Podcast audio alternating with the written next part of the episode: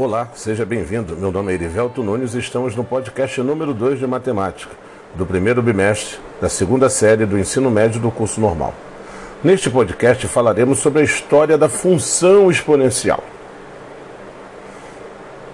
Como um termo matemático, função, como todos já sabem, foi introduzido por Leibniz em 1694 para descrever quantidades que estivessem relacionadas a uma curva, tais como a inclinação da curva ou um ponto específico da referida curva. Funções relacionadas às curvas são atualmente denominadas funções diferenciáveis e são ainda o tipo de funções mais encontradas por não matemáticos.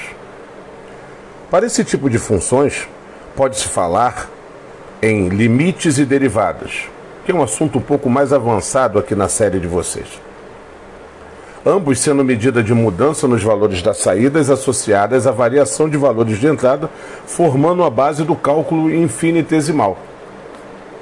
A palavra,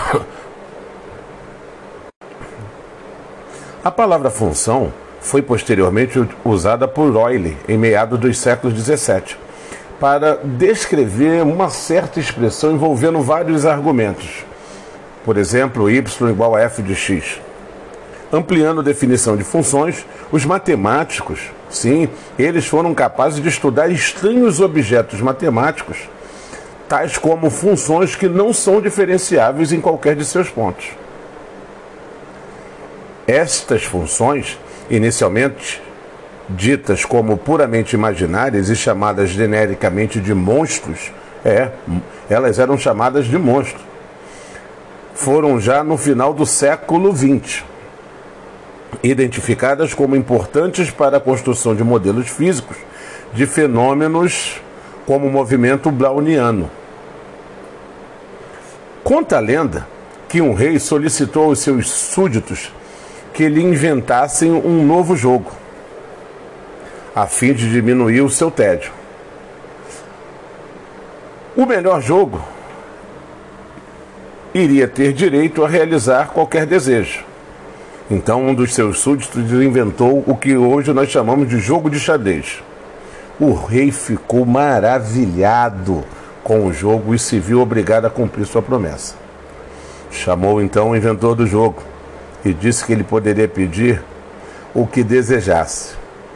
O astuto inventor pediu então que as 64 casas do tabuleiro do jogo de xadrez fossem preenchidas com moedas de ouro, seguindo a seguinte condição na primeira casa seria colocada uma moeda. E em cada casa seguinte seria colocado o dobro de moedas que havia na casa anterior. Bem, o rei considerou o pedido fácil de ser atendido e ordenou que se fizesse então.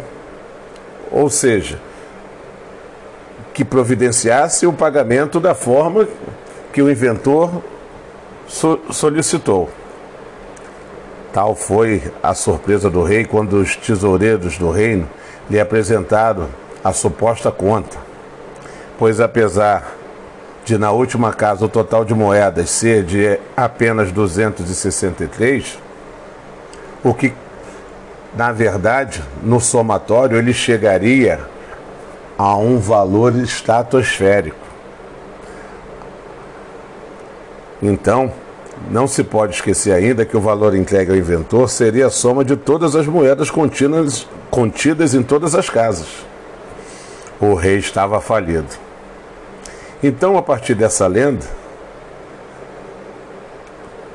temos a apresentação de uma, de uma aplicação de funções exponenciais, especialmente a função exponencial do tipo y igual a 2 elevado a